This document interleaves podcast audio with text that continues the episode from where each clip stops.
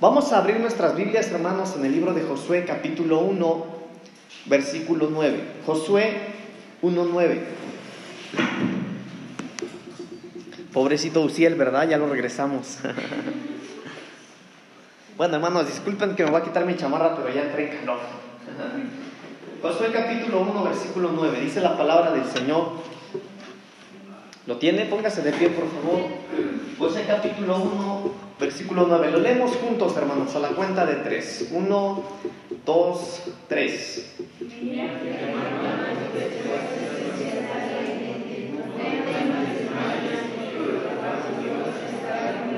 Donde quiera que vayas.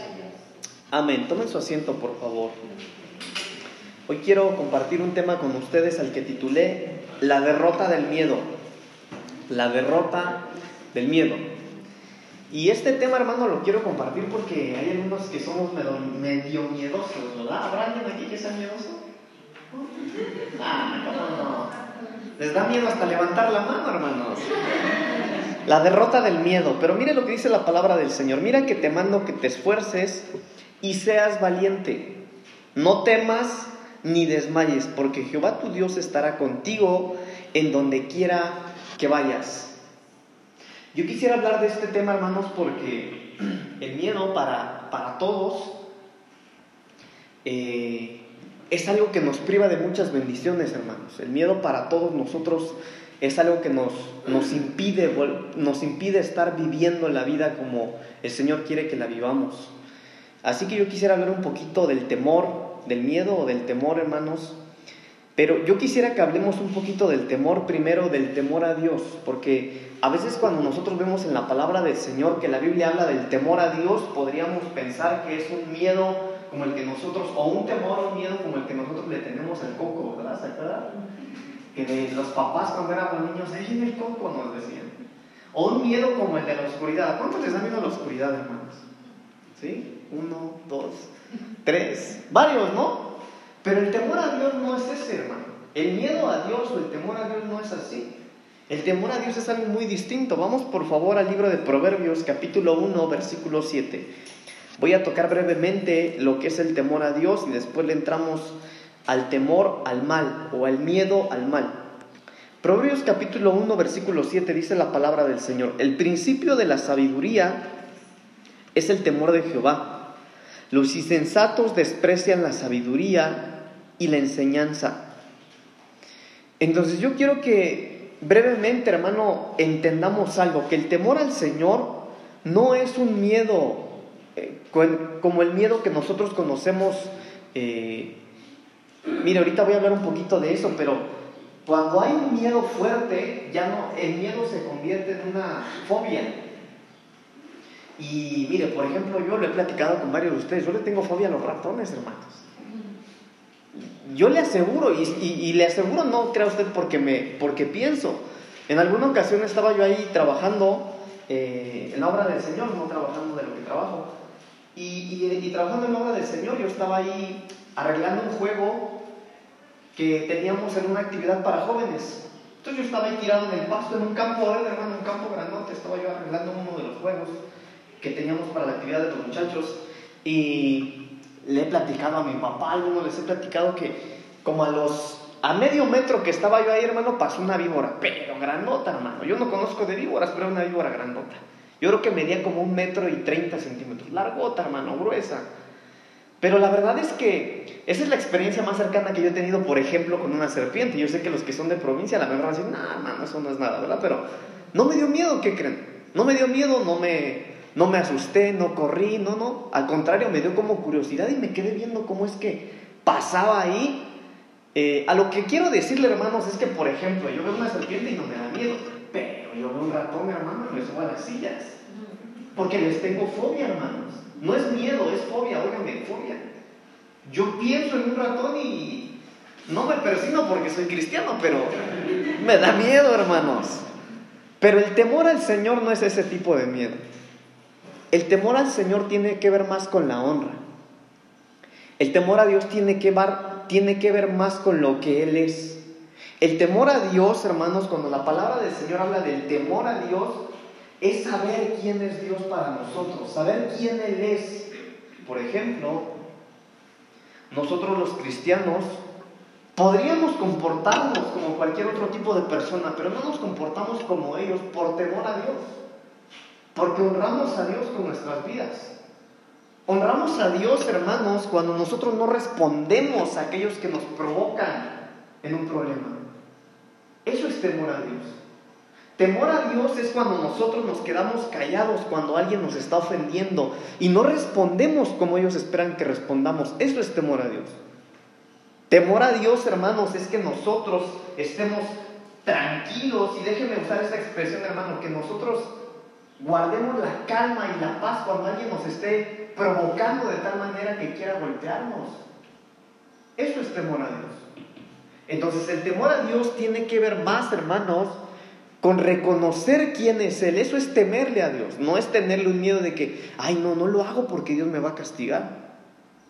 Ahora yo quiero decirle algo, hermanos, que nosotros debemos de entender que nuestro Dios, dice la palabra del Señor, que Él no se goza en la maldad, Él no se goza en el castigo.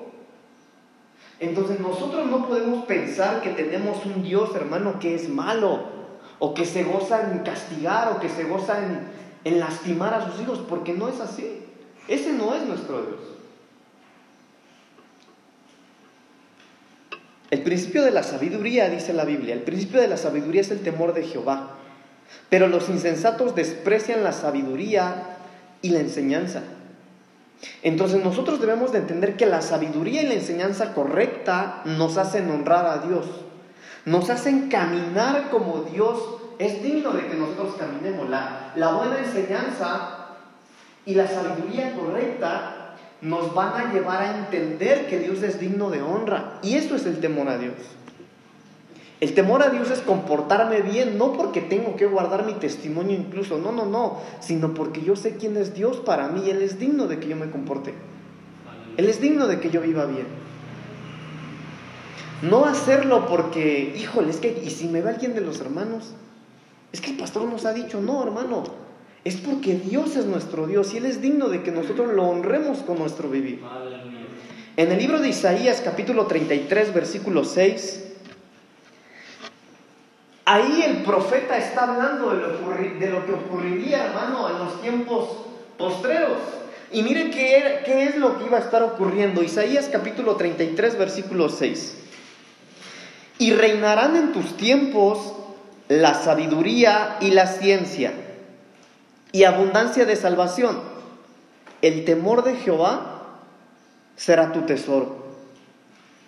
Entonces nosotros debemos entender, hermanos, que cuando nosotros reconocemos quién es Dios para nosotros, mire, entendamos algo, hermano, nosotros estamos viviendo tiempos en donde la ciencia está creciendo mucho, ¿verdad? Fíjese que dicen, dicen pues los estudiosos que cada 10 años la ciencia da un giro completo. Cada 10 años la ciencia y la tecnología, hermano, dan un paso gigantesco. Por ejemplo, eh, hace 10 años, ¿cómo era la tecnología? A ver, miren, ¿qué tenemos de, tecnología aquí? Por ejemplo, esas pantallas. Hace 10 años, ¿cómo eran las televisiones? Grandotas, ¿no? ¿Cómo eran las computadoras? Óigame, ¿cómo eran los teléfonos? Ahorita usted se compra un teléfono, hermano, y lo que menos le interesa es si sirve para hacer llamadas o no, por todo lo que trae un teléfono. Pero aquí el profeta está diciendo, hermano, que, que en estos tiempos habría abundancia, hermano, y reinarán en tus tiempos la sabiduría y la ciencia. Ahora, la sabiduría, hermano, ¿cómo adquirimos sabiduría? Ayúdenme. Por la experiencia. Por la experiencia, ¿qué más? por los consejos. ¿Qué más? Leyendo la palabra. Leyendo la palabra. ¿Qué más? Viendo a los demás cómo se equivocan. Viendo a los demás cómo se equivocan, equivocándonos nosotros, leyendo, estudiando, escuchando, ¿verdad? Entonces ahorita el que, mire hermano, hasta nuestro presidente está dando muchas becas, ¿verdad? Ahorita el que no estudia es porque no quiere estudiar de plano, ¿sí o no? Pero tenemos una facilidad de ser sabios. Pero hay algo bien interesante que está diciendo el profeta acá. Y reinarán en tus tiempos la sabiduría y la ciencia y abundancia de salvación. Ojo, va a haber abundancia de ciencia y sabiduría, pero también abundará la salvación. ¿Por qué, hermano? Porque, mire, cómo avanza la tecnología, cómo avanza la ciencia, cómo avanza la sabiduría, pero cada vez nuestra sociedad está más corrompida, ¿sí o no, hermanos? Miren, los grandes me van a entender tal vez, pero antes, hermano, digo, yo no soy tan grande, pero ya no soy un niño tampoco, pero hace años, hermanos, hace décadas los divorcios casi no eran muy mencionados. Ahorita, hermano, hay más divorcios que casamientos, por ejemplo. Ahorita el matrimonio está tan, tan corrompido, hermano, que se habla mucho del matrimonio entre el mismo sexo, ¿no? Entonces nosotros vemos que es verdad, aumenta la ciencia, aumenta la sabiduría, aumenta la tecnología también, pero la sociedad se corrompe en el pecado. Pero la Biblia dice, hermano, a través del profeta Isaías, que habría abundancia de, ¿qué dice ahí? De salvación. ¿Por qué? Porque también la palabra dice que donde abunda el pecado, sobreabunda la gracia. Pero para nosotros, miren lo que sigue diciendo este versículo, el temor de Jehová será tu tesoro. Entonces nosotros, hermanos, si nosotros aprendemos a ser temerosos delante del Señor, nuestro mayor tesoro va a ser la salvación. Nuestro mayor tesoro, hermano, va, va a ser que nosotros vamos a guardarnos y sabremos, hermano, que aunque todo parece que se está normalizando para la sociedad, nosotros no podemos querer actuar como ellos. Ahora, pero si hay abundancia de salvación, ¿cuántos salvos hay aquí? Amén. Todos aceptamos a Cristo, somos salvos, punto. Pero si hay abundancia de salvación, ¿por qué no vamos a que se salven los demás? ¿Sabe por qué? Porque no hay temor. Porque no hay temor a Jehová. Entonces el temor a Dios, hermano, el reconocimiento de quién es Dios, que eso es el temor de Dios, nos hará fuertes y valientes para salvar a la gente, para salvar a aquellos que necesitan salvación del Señor. Vamos a Deuteronomio capítulo 6, versículo 13, por favor. Deuteronomio capítulo 6, versículo 13. A Jehová tu Dios temerás y a Él solo servirás, y por su nombre jurarás. Entonces el temor a Dios, hermano, repito una vez más, el temor a Dios es más el reconocer quién es Él. Ahora, porque mire, hermano, nosotros finalmente nadie nos obliga a hacer nada, ¿verdad? A nosotros nadie nos obliga a venir al culto. Pero el venir al culto, por ejemplo, hermano, nosotros los que venimos al culto nos privamos de no hacer lo que la sociedad hace. Nosotros venimos acá, hermano, a veces cansados por el trabajo, a veces eh, con presiones, a veces con problemas, y nos venimos, hermanos, acá, pero porque tenemos un yugo por amor. Nadie nos obliga. Pero sabemos, hermano, que Él es digno de que nosotros le hagamos culto. Sabemos quién es Él. Y eso es, la, eso es el temor al Señor. No es un miedo. Pero bueno, Hablemos un poquito del temor al mal. Vamos al libro de Salmos, por favor. Libro de Salmos, capítulo 55, versículos 4 y 5. Salmos 55, versículos 4 y 5. Ahí vamos a hablar del temor al mal. El temor a Dios, hablamos un poco, ahora damos el temor al mal. ¿Lo tiene? Mire lo que dice la palabra del Señor. A causa de la voz del enemigo, por la opresión del impío, porque sobre mí echaron iniquidad y con furor me persiguen. Mi corazón está dolorido dentro de mí y mis terrores de muerte sobre mí han caído. Temor y temblor vinieron sobre mí y terror me ha cubierto. Entonces aquí vemos otro tipo de temor, hermanos, pero este no es el temor a Dios, este no es el temor a Jehová. Este es un miedo, es un temor, hermano, que nos hace estar en una posición o en una condición, hermano. Mire qué condición está, el versículo 4. Mire la condición de este miedo o de este temor. Mi corazón está dolorido dentro de mí y terrores de muerte sobre mí han caído. Temor y temblor vinieron sobre mí y terror me ha cubierto. Ahora, ¿por qué es que este hombre se sentía de esta manera? Vamos a desglosar un poquito el versículo. Estamos viendo el temor al mal. Número uno, a causa de la voz del enemigo. Entonces nosotros podríamos tener miedo a causa de la voz del enemigo. Nosotros, hermano, podríamos ser cristianos de, de tiempo ya, pero que somos gente que nos da miedo, gente atemorizada, gente miedosa. Pero cuando nosotros hablamos de la voz del enemigo, hermano, son todas esas voces que tenemos en nuestra contra.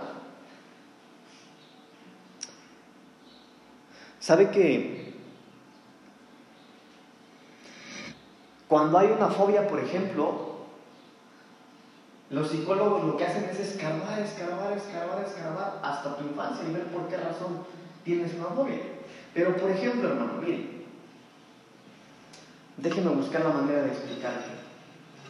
A veces cuando nosotros crecemos y como adultos tenemos fobia a algo, es porque en la infancia recibimos un susto y como que nuestra mente quedó sellada por un recuerdo. Miren, por ejemplo, déjenme ver qué ejemplo le pongo para darme a entender. Cuando hay un niño, un bebé de pequeño, por ejemplo, eh, y por alguna razón el niño se resbaló de la silla y cayó, pero ese niño cuando cayó, se resbaló de la silla y cayó fue porque volteó al oír un estruendo, por ejemplo. Oyó un estruendo, el niño volteó y cayó ese niño ahí creó un, un temor. Entonces, cuando ese niño, los días pasan, o incluso los años, hermano, oiga un estruendo, sus recuerdos van a volver y van a pensar que le pueden dañar. Y así se, crea, se crean los miedos o las fobias dentro de nosotros como seres humanos. Ahora, cuando nosotros vemos, por ejemplo, hermano, esta primera parte de a causa de la voz del enemigo, nosotros tendríamos que ver que algunos de nosotros podríamos tener miedo por el menosprecio de nuestra infancia. El menosprecio a muchos, hermanos, pudo habernos marcado y ahora como adultos nosotros somos miedosos porque en la infancia nos menospreciaron. Por ejemplo, si nosotros crecimos, hermanos, siendo de la familia el, eh, el que menos se tomaba en cuenta, tal vez por alguna razón los papás nos nos eh, dijeron una expresión como esta, es que eres bien burro, es que eres bien tonto. Esas voces, hermano, marcan nuestro corazón y de grande nos hacen ser temerosos y tener un miedo. El menosprecio, las cosas que de niños nos marcaron, los gritos. Cuando nosotros crecimos escuchando gritos, hermano, crecemos temerosos. Las amenazas Ahora, cuando hablo de amenazas ya no estoy hablando de la infancia. Por ejemplo, hermano, mire, ¿qué pasaría si usted, mire, Dios nos libre y sabemos que el Señor nos guarda, ¿verdad? ¿Cuántos saben que el Señor nos guarda? Pero saben que en nuestro país cada vez hay más secuestros, hermano. Cada vez hay más extorsiones. Y si de la nada, hermano, llega alguien, te amenaza y te dice, eh, necesito que me des tan, tanto dinero por mes o por semana, porque si no voy a levantar a tus hijos o te voy a levantar a ti. Entonces esas amenazas causan en nosotros un miedo, a causa de la voz del enemigo. El autoritarismo, hermanos. Gente que no, que está sobre nosotros, que lejos de ayudarnos a crecer, con autoridad nos gritaron o nos, nos marcaron, hermano. Nos exigieron. Miedo a la crítica. Miedo a la burla. Mire, por ejemplo, hermano, yo sé que usted y yo amamos al Señor, todos amamos al Señor, pero a veces con el pastor nos dice, ¿verdad? Hermana, le toca dirigir la alabanza. Uh, Dios sabe que quiero, pastor, Dios sabe que yo quiero. Uh, es lo que más anda en mi corazón. Mire, usted puede orar, prepararse, pero cuando ya faltan cinco para las seis, ay Dios mío, nos da miedo.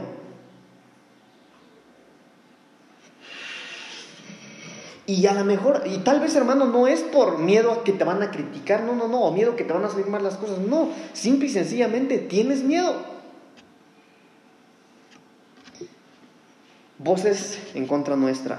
Pero después dice, por la opresión del impío. Entonces, cuando vemos la opresión, hermano, es un yugo que ha sido puesto sobre nosotros. Para los que son presionados, por ejemplo, en el trabajo. A veces en el trabajo uno es miedoso y ya no le tiene uno respeto a los a, quien está sobre nosotros, ¿no? Puede ser a nuestro patrón o nuestro encargado de trabajo. Ya no es respeto, sino es un miedo. Ay, viene, ¿qué me va a decir? Porque estamos siendo, estamos siendo presionados, hermanos. Hay una opresión en la escuela. Gente que nos pone cargas, hermanos. Y eso es a lo que nosotros nos da miedo para entrar a nuevos retos, para tener nuevos proyectos. Porque hay un miedo, hermano, a causa de la opresión que las personas podrían estar poniendo sobre nosotros. A mí, hermano, me tocó servir por pura fe. A mí me dijeron, ¿predicas? Predico, dije yo. Y no tenía la menor idea de cómo se predicaba. Y claro que a uno le da miedo. Entonces, cuando nosotros vemos, hermanos, que es por la opresión del impío, nosotros podríamos ver, o, eso podría impedirnos a nosotros emprender algo, hermano. Mire, el Señor nos quiere bendecir a todos. Pero tal vez el miedo a emprender algo, hermano, es por la opresión que hay. Es por el daño que nos causaron, hermanos, en el pasado. Y, aunque el Señor nos puede bendecir y nos quiere bendecir, nuestro miedo nos impide hacer cosas nuevas para ser bendecidos por el Señor. Después dice, porque sobre mí echaron iniquidad. Ahora, ¿qué es la iniquidad, hermano? La iniquidad es la práctica del pecado. Entonces el miedo puede venir porque nosotros reconocemos nuestra condición de pecadores, hermano, pero a veces nos quedamos ahí. A veces, mire, a veces el Señor nos perdona, pero somos nosotros los que no nos perdonamos. Miren, hermanos, ¿quién como nuestro Señor? ¿Quién como nuestro Dios? Que Él es perdonador. Pero la cuestión es que a veces, hermanos, aunque Dios no nos perdone, aunque Dios nos perdone, nosotros mismos nos juzgamos. Y nosotros mismos nos catalogamos de pecadores, de injustos, de que no somos dignos. Y eso nos provoca un miedo.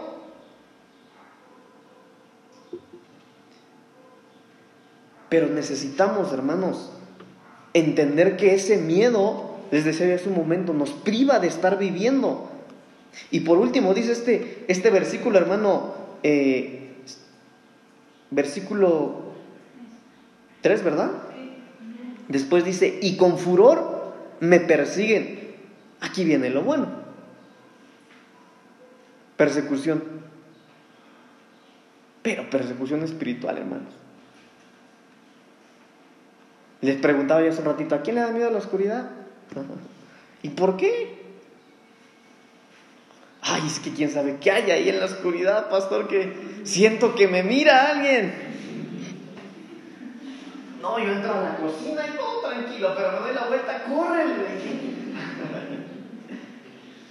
Persecución. Miedo a lo desconocido. Y nosotros esos temores, hermano, esos miedos, nos están impidiendo vivir bien. Mire, miedo al cambio. Miedo al cambio. Hay gente que le da miedo cambiar. Hay gente, hermanos, que, que no se sienten bien con la vida que llevan. Escuchen, no se sienten bien, no se sienten satisfechos. Quisieran vivir mejor, pero les da miedo el cambio. No quieren vivir así, no están viviendo bien, no disfrutan su vida, pero les da miedo cambiar. Entonces el miedo, hermano, es terrible. Mire, déjeme avanzar, hermano, tantito porque si no, no voy a acabar, pero la Biblia habla de varios personajes que vencieron el miedo. Habla, por ejemplo, de José. Si alguien supo lo que era el miedo, ese era, era ese niño. Que de pequeño, hermano, estuvo lejos de su familia, enfrentando la vida solo y lo superó. Moisés. Óigame, Moisés, hermano, ¿cómo no iba a tener miedo? Mire, no quiero abundar mucho en estos personajes, pero hablamos un poquito de Moisés. Mire quién era Moisés. Moisés había tenido 40 años de desierto de preparación con el Señor. Moisés, hermano, había visto ya cómo Dios le había abierto el mar para que pasara el pueblo y él en el liderazgo. Moisés ya había tenido esas experiencias con el Señor. Pero Moisés tenía miedo. Claro que tenía miedo. Pero también lo superó. Gedeón. Pero mire, hablemos un poquito de las consecuencias del miedo. Si bien el miedo, hermano, no nos gusta, el miedo es bueno a veces. Porque el miedo a nosotros nos hace escapar de lo que podría dañarnos. Mire, por ejemplo, ¿a quién le da miedo los perros? ¿A usted el miedo a los perros? Ve un perro que ladra, vámonos. Y eso lo ha salvado unas buenas mordidas, ¿no? Ese es un ejemplo muy básico. Pero si bien el miedo a veces, hermano, nos da miedo, el miedo para nosotros es una alerta que nos hace apartarnos de lo que nos puede dañar, de lo que nos puede hacer caer. Pero mire, el miedo, mire lo que encontré, el miedo es una barrera que te impide vivir la vida. El miedo nos paraliza, nos bloquea emocionalmente y nos dificulta vivir la vida. Entonces nosotros, hermanos, debemos entender algo. Que cuando nosotros entramos en un momento de miedo, tenemos una baja capacidad de control. Cuando nosotros somos poseídos por el miedo, hermano, perdemos el control de lo que somos. A veces el control de nuestra mente, a veces el control de lo que queremos hacer. Ahora mire, el miedo es tan fuerte, hermano. Yo estaba estudiando esto, que el miedo es tan fuerte que cuando tú te enfrentas a una fobia o a un terror tan fuerte, hermano, hay gente que se le paraliza la cara por miedo. Hay gente que ha muerto, hermano, por enfrentar sus fobias. Entonces el miedo es fuerte. Pero mire algunas consecuencias del miedo. El miedo provoca trastornos obsesivos compulsivos. El miedo provoca trastornos de ansiedad. El miedo provoca ataques de pánico. ¿Ha visto usted alguna persona con ataques de pánico? Escuche, el miedo, hay algo hermano, mire, por ejemplo las fobias. ¿Qué es una fobia? La fobia es la sensación de miedo que es desproporcionada en comparación al peligro real de la misma. Eso es una fobia. Yo le mencionaba hace ratito lo de los ratones, ¿no? ¿Qué nos puede hacer un ratón? ¿Quién sabe? Pero es terrorífico ver un ratón. Entonces, fíjese la dimensión del miedo. Ahora escúcheme tantito, hermano, porque van a decir, pero ni siquiera está usando la Biblia. No, espérese tantito. Lo estoy introduciendo en lo que le voy a hablar. Ahora, ¿por qué le estoy hablando de esto, hermano? Porque todos somos miedosos aquí. Somos miedosos. Pero el miedo, hermano, nos hace exagerar en la dimensión de las cosas que podrían dañarnos. Por ejemplo, sigamos en ese ejemplo de la oscuridad. Usted va a su cocina, hermano, y siente terror cuando está oscuro, pero ¿quién le puede, quién le puede hacer daño ahí? Pero mire, hermano, no me quisiera meter más allá, pero cuando nosotros tenemos miedo, yo le decía antes de la pandemia, hermano, antes de la pandemia, cuando nosotros tenemos miedo, nosotros abrimos una puerta espiritual dentro de nosotros. Y si el diablo no quería hacer nada, aprovecha para hacer algo. Por el miedo. El miedo cuando es fuerte no podemos controlarlo ni controlarnos. El miedo produce un cierto grado de desasosiego y malestar, es decir, no hay paz. No puedes estar tranquilo. El miedo, cuando se convierte en una fobia, es algo para lo que no existe una justificación real. Pero, pastor, ya, ya, ya entendí qué es el miedo. Ahora dígame cómo, cómo lo enfrento, ¿verdad?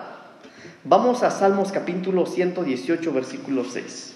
Salmos 118, 6. Mire qué clara es la palabra del Señor, qué linda es la palabra del Señor. Jehová está conmigo, no temeré lo que me pueda hacer el hombre. Hermanos, Dios está con nosotros. El Señor está con nosotros. Bueno, aquí démosle este ángulo que dice la palabra. Aquí no es a qué, sino a quién. Hermano, ¿a quién le tiene miedo usted? ¿A quién? A Coppel, pastor. Me van a embargar mi casa. no, ¿verdad? A mi suegra, pastor. Hermano, ¿a quién le tiene miedo? Pero mire lo que dice la palabra del Señor. Jehová está conmigo. Eso es el temor al Señor. Si nosotros tenemos al Señor, hermano, no le vamos a tener miedo a nada. Si el Señor está con nosotros, no vamos a temer, hermanos. Mire, cuando usted se meta a la cocina o al cuarto oscuro, recuerde que el Señor está ahí con usted. ¿Quién está ahí? Yo hace unos años estaba estudiando y y por ahí descubrí que antes, cuando yo estudiaba esa parte de la Biblia que dice que, el Espíritu del Señor habitaba sobre la faz de las aguas, Él habitaba en la oscuridad.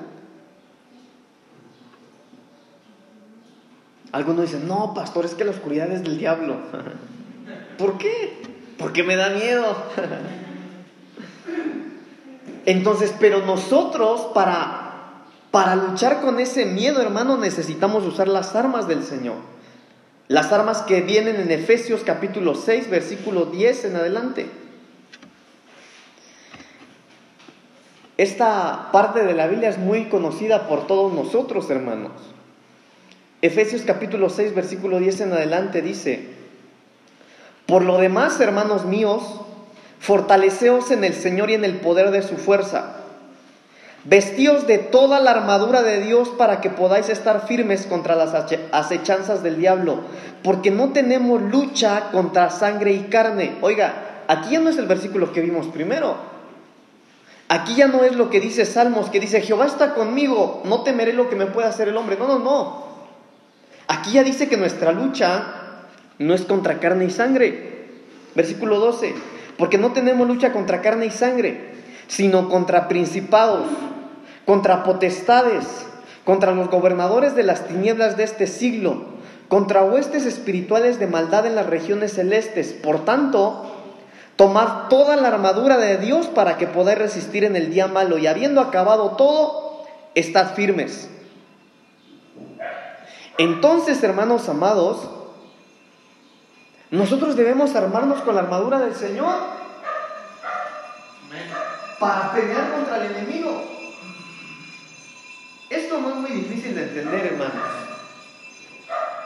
Por ejemplo, si usted está viendo cómo su familia se está destruyendo, hermano, eso no es culpa de un ser humano. Nuestra lucha, dice la palabra del Señor, nuestra, no es contra sangre y carne, no, no, no. Es contra lo espiritual, contra el mundo espiritual. Pero óigame, si esa lucha es espiritual, ¿por qué usted la quiere pelear humanamente? Así no se puede. Si la lucha es espiritual, nosotros tendríamos que saber luchar o saber pelear espiritualmente. Y mire lo que dice el versículo 13, ahí empieza la armadura, hermano, las armas. Por tanto, tomar toda la armadura de Dios para que poder resistir en el día malo y habiendo acabado todo, estar firmes. Versículo 14. Estad pues firmes, ceñidos vuestros lomos con la verdad. Ahí está lo primero. verdad. Tenemos que ser gente de verdad. Tenemos que ser gente real. Tenemos que ser transparentes, hermanos. Yo siempre uso esta frase que dice la palabra del Señor que cuando a Daniel lo querían matar, lo aventaron allá al hermano. Dice que el rey fue y le dijo, ¿no moriste Daniel? No, no morí. Porque delante de Jehová yo fui hallado inocente. Hermano, nosotros tenemos que ser tan reales y tan, tan auténticos que podamos ser hallados inocentes delante del Señor.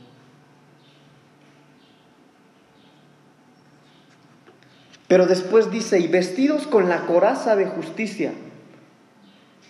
No solo ser verdaderos y reales, sino ser justos.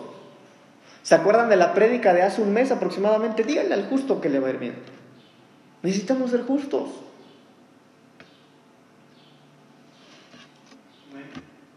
Justos.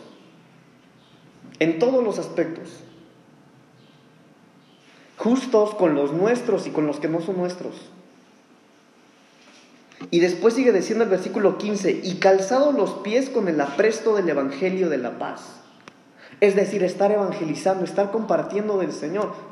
Esto, hermano, eso no es opcional, no es para unos cuantos, no, esto es para todos. Todos tenemos que estar proclamando el Evangelio del Señor. Después dice en el versículo 16, sobre todo, tomad el escudo de la fe, con que podáis apagar todos los dardos de fuego del enemigo. Ahora, la fe, hermano, es algo que de verdad necesitamos cuando hay miedo. Porque el miedo, hermano, es feo. Pero tengamos fe en que el Señor está con nosotros. Miedo, hermano, a veces a las cosas que pueden ocurrir. Mire, yo lo dije como chiste hace ratito, pero a veces, hermano, podríamos encontrarnos en problemas legales. Con lo de Coppel que le decía yo, ¿no? Podríamos encontrarnos problemas así. Tal vez tú no, tal vez tu familiar o tu hijo, tu papá. Pero nosotros, si algo necesitamos, hermano, en los momentos de miedo, es tener fe. Es saber que el Señor está con nosotros. Le mencionaba, hermano, los tipos de miedos. Por ejemplo, los miedos, hermano, cuando estamos aquí en la iglesia sirviendo. Porque todos nos ponemos nerviosos. Nos sudan las manos, se nos traba la lengua, ¿verdad? A todos. Pero con miedo y fe. Tengamos fe. Ay, es que me da mucho miedo, sí, pero que tu fe sea más fuerte que tu miedo. Y después sigue diciendo, hermanos, versículo 17, y tomad el yelmo de la salvación. El yelmo de la salvación. El yelmo, hermano, era como un casco que se ponían los guerreros acá en la cabeza. Y eso es importante. ¿Por qué, hermano? Porque nuestra mente no puede ser bombardeada por tantas cosas. El miedo a veces viene, hermano, en las cosas que estábamos viendo al principio, en los tipos de, de miedo al mal. Por ejemplo, el miedo al menosprecio, en los recuerdos de nuestra infancia, el miedo a la burla. No, es que me va a salir mal y todos se van a reír de mí. El miedo a la crítica. No, es que van a andar hablando de mí si ya los conozco. El miedo a fracasar, hermanos. No, pues yo, yo me quisiera arriesgar, pero me da miedo arriesgar. Ahora miren, el tiempo de la salvación es bien importante.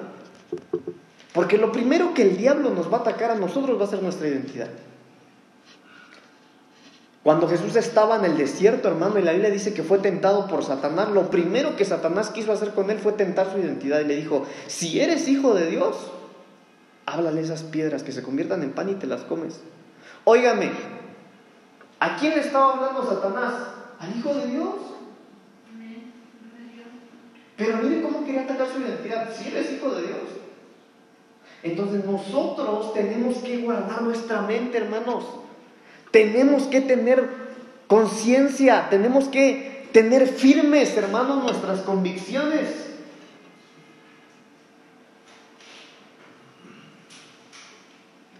Hermano, ¿de qué manera conoce usted al Señor? Porque Dios sigue sanando. Dios sigue salvando. Dios sigue restaurando, Dios sigue levantando, Dios sigue siendo proveedor, hermanos. Dios es victorioso. Pero a veces, hermano, cuando no nos ponemos el yelmo de la salvación, empezamos a dudar. Y nos da miedo. Y nos quedamos atrapados en el miedo, hermanos. Y el miedo nos impide estar viviendo como Dios quiere que nosotros vivamos. El miedo a veces nos hace tener fe en lo negativo. Por ejemplo, ay, yo quisiera llevar a mis hijos al parque, pero me da miedo que me lo vayan a robar. ¿Y qué culpa tiene tu hijo que tengas miedo?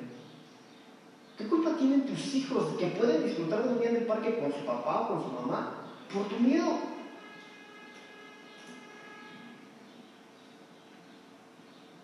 ¿Sí o no, hermanos? Entonces el miedo a veces nos priva de disfrutar la vida. Entonces nosotros no podemos ser gente con miedo, hermanos. Tomad el yelmo de la salvación mire, y la espada del Espíritu, que es la palabra de Dios.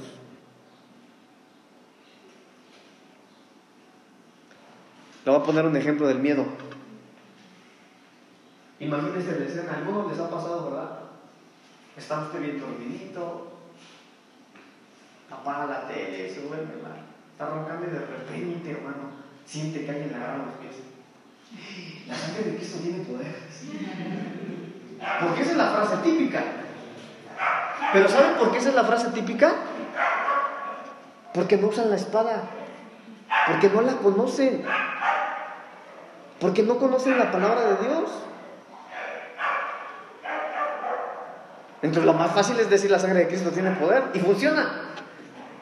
Pero mire lo que dice la palabra del Señor, toma el yelmo de la salvación, es decir, póntelo sobre la cabeza y después toma la espada. Toma la espada del Espíritu, que es la palabra de Dios. Entonces, hermanos, si nosotros conocemos la palabra del Señor, que es la espada, vamos a saber cómo pelear en el mundo espiritual contra los miedos. Imagínese la escena, hermano. Usted está en una pelea, tiene el casco, tiene el yelmo, tiene la coraza de justicia, tiene unas buenas sandalias del Evangelio. Óigame, tiene todo, pero ¿qué cree? ¿Se le olvidó la espada?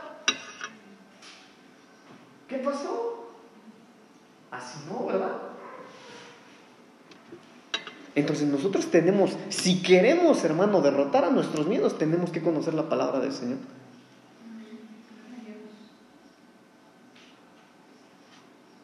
Tenemos que conocer la palabra del Señor. Ahora mire, y debemos escudriñar en ella, hermanos. Porque cuando nosotros solamente, solamente conocemos el contexto literal y nos aprendemos versículos y nos aprendemos y nos aprendemos, hay gente que sabe un montón de versículos, hermano.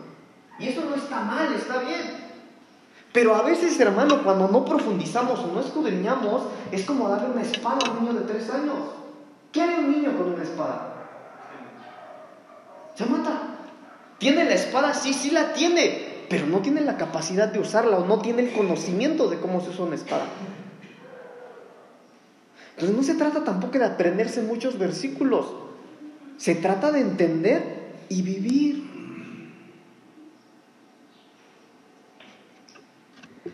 Y el versículo 18 dice, orando en todo tiempo orando en todo tiempo con toda oración y súplica en el Espíritu, y velando en ello con toda perseverancia y súplica por todos los santos. Orando. Tenemos que orar, hermanos. Tenemos que ser gente de oración. Orando, suplicando, clamando al Señor. Primera de Juan capítulo 4, versículo 18. Primera de Juan 4, 18. Derrotando el miedo, así se llama el tema. Mire qué hermoso versículo. En el amor no hay temor, sino que el perfecto amor echa fuera el temor, porque el temor lleva en sí castigo, de donde el que teme no ha sido perfeccionado en el amor. Déjenmelo leer una vez más. En el amor no hay temor, sino que el perfecto amor echa fuera el temor, porque el temor lleva en sí castigo, de donde el que teme no ha sido perfeccionado en el amor. Entonces, ¿cuál es, hermano, el antídoto contra el miedo, contra el temor? El amor. Y también dice ese versículo en la última parte, hermano, que los que tienen miedo, que los que tienen temor, es porque no han sido perfeccionados en el amor. Pero ¿quién es el amor? Según Primera de Juan capítulo 4, versículo 8, el amor es Dios. Primera de Juan 4, 8, el que no ama no ha conocido a Dios, porque Dios es amor. Entonces, hermanos, el antídoto para derrotar al miedo es estar sumergidos en el Señor. Es estar metidos en el Señor. Porque el amor echa fuera el temor. Pastor, yo vengo a la iglesia, yo estoy sirviendo, pero soy bien miedoso. Jueces capítulo 7, versículo 9. ¿Cuántos miedosos hay aquí, hermanos? ¿Sí? Varios, ¿verdad? No se preocupe. Hoy el Señor nos está hablando con su palabra. Dice la palabra del Señor, jueces capítulo 7, versículo 9. Aconteció que aquella noche Jehová le dijo, levántate y desciende al campamento, porque yo lo he entregado en tus manos. Escuche, y si tienes temor de descender, baja tú con fura tu criado al campamento y oirás lo que hablan, y entonces tus manos se esforzarán, y descenderás al campamento. Y él descendió con furia su criado hasta los puestos avanzados de la gente armada que estaba en el campamento. Y los madianitas, los amalecitas y los hijos del oriente estaban tendidos en el valle como langostas en multitud, y sus camellos eran innumerables como la arena que está a la ribera del mar en multitud. Cuando llegó Gedeón, He aquí que un hombre estaba contando a su compañero un sueño diciendo, He aquí yo soñé un sueño. Veía un pan de cebada que rodaba hasta el campamento de Madián. Y llegó a la tienda y la golpeó de tal manera que cayó y la trastornó de arriba abajo y la tienda cayó. Y su compañero respondió y dijo, Esto no es otra cosa sino la espada de Gedeón, hijo de Joás, varón de Israel. Dios ha entregado en sus manos a los madianitas con todo el campamento. Cuando Gedeón oyó el relato del sueño y su interpretación, adoró y vuelto al campamento de Israel dijo, levantaos porque Jehová ha entregado el campamento de Madián en vuestras manos. Mire, aquí estamos hablando de un hombre llamado Gedeón, miedoso. Cuando nosotros leemos un poquito de la historia de Gedeón, la Biblia lo describe así, como una persona miedosa, como nosotros, hermanos. La Biblia dice que cuando el Señor lo llamó, si usted lee versículos antes de lo que acabamos de leer, cuando el Señor lo llamó y le, le habló de la comisión que tenía que hacer, le dijo, Señor, pero yo tengo miedo. Dame una señal si quieres que yo vaya. Y el Señor le dio una señal. Y cuando vio la señal, Señor, si eres tú, dame otra señal, por favor. Y el Señor le dio otra señal. Ay, Señor, pero sigo teniendo miedo. Y si me das otra señal, te la doy también. Y le dio otra señal. Y por si esto fuera poco, hermano, él seguía teniendo miedo.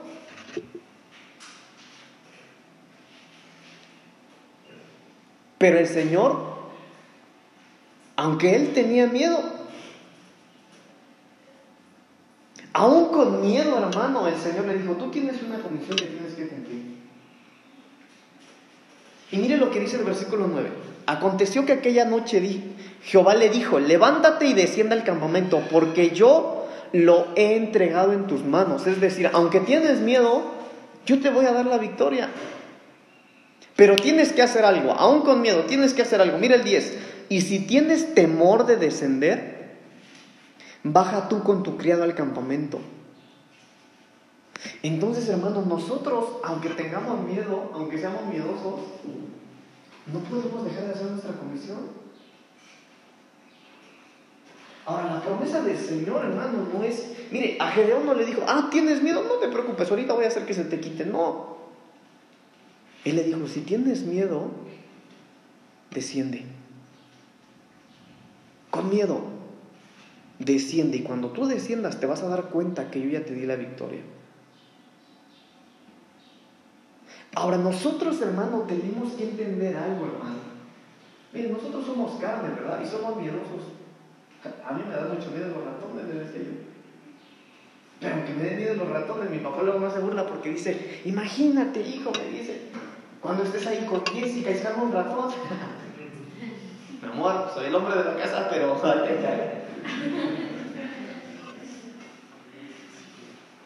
Pero el Señor le dijo a Gedeón, si tienes miedo, desciende y date cuenta que yo te di la victoria. Hermanos, nosotros a veces los miedos no los planeamos, no son consecuencias de una, de una mala manera de vivir. A veces los miedos no son algo que nosotros buscamos, a veces los miedos llegan por sí solos, por amenazas, por los retos que tenemos al frente. A veces los retos mayores para los jóvenes son terminar una carrera y no se sienten capaces. Para nosotros los adultos tal vez es un nuevo empleo o emprender algo. Y el Señor nos quiere bendecir. Pero a veces, hermano, por nuestro miedo nosotros no queremos atrevernos a, a tomar decisiones. Termino con este versículo.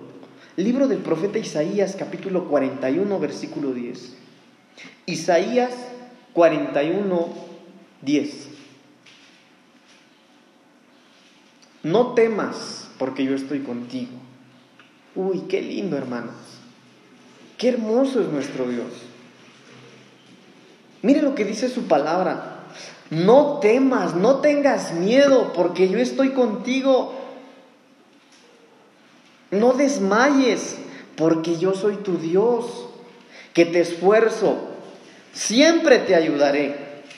Siempre te sustentaré con la diestra de mi justicia. Hermanos, tomen esa palabra de parte del Señor en esta noche, por favor. No temas. No temas, no tengas miedo. Yo estoy contigo. Hermanos, si usted se estaba absteniendo de vivir, de disfrutar, de hacer, de crear, de proponer, de invertir, de, atreverse, hermano, a cosas nuevas, al cambio, a aquello que puede ser de bendición para usted, para los suyos. Tome esta palabra en esta noche. No temas porque yo estoy contigo. No desmayes porque yo soy tu Dios. Que te esfuerzo, siempre te ayudaré. Siempre te sustentaré con la diestra de mi justicia. Ahora mire, hermano, este versículo es un versículo muy conocido por nosotros como cristianos, pero de verdad, hermano, recibámoslo. Yo lo recibo en mi corazón en esta noche. No temas, no tengas miedo, yo estoy contigo. Óigame, el Señor está con nosotros, hermanos. Sí, a los demás, hermanos, les va mal, los demás tal vez pueden irse a la quiebra, pueden fallar de sus inversiones, sus negocios, los demás pueden irles mal, pero hermano, el Señor está con nosotros. Él está con nosotros. No temamos, hermanos. Atrevámonos. Demos el paso. No temas porque yo estoy contigo. Algunos tal vez ya se atrevieron y les está yendo mal, ¿verdad? Pastor, me atreví y hasta lo oré, pero no me está funcionando. Bueno, mira la segunda expresión, no desmayes. No desmayes porque yo soy tu Dios. Yo soy tu Dios. No te rindas. Yo soy tu Dios que te esfuerzo. Siempre te ayudaré. Siempre. Señor, aunque le entre y me caiga, siempre te voy a ayudar. Aunque todos me dejen, siempre te ayudaré. Escuche, aunque cometa errores, siempre te ayudaré, dice su palabra. Siempre te sustentaré con la diestra de mi justicia. Hermanos, ese es nuestro Señor. Ese es nuestro Dios. ¿A qué le tiene miedo, hermano? Hermana, ¿a qué le tiene miedo? ¿Al futuro?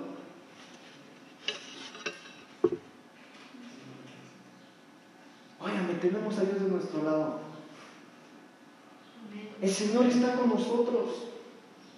Hermano, no sabemos en dónde vamos a estar en un año, si es que vamos a seguir vivos, no lo sabemos.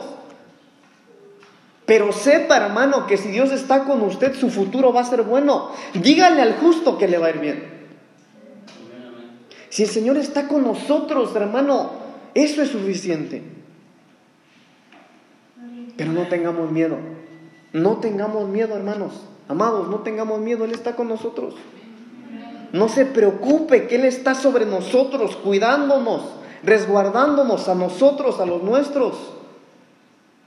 Deposite, hermano, su peso, su carga en la presencia del Señor. Dígale, Señor, mira, no tengo paz por mis finanzas o no tengo paz por mis estudios. No tengo paz, Señor, por mi negocio. No tengo paz por mi empleo. No sé, Señor, qué es lo que vas a hacer con mi vida porque tal vez no tengo trabajo, no estoy estudiando, no estoy haciendo nada, hermano. Aprenda a reposar en el Señor. Él está con nosotros. Póngase de pie. Tome esta palabra y llévesela en su corazón. No temas porque yo estoy contigo. No desmayes porque yo soy tu Dios que te esfuerzo. Siempre te ayudaré. Siempre te sustentaré con la diestra de mi justicia. Señor, yo te doy muchas gracias en esta noche por tu palabra.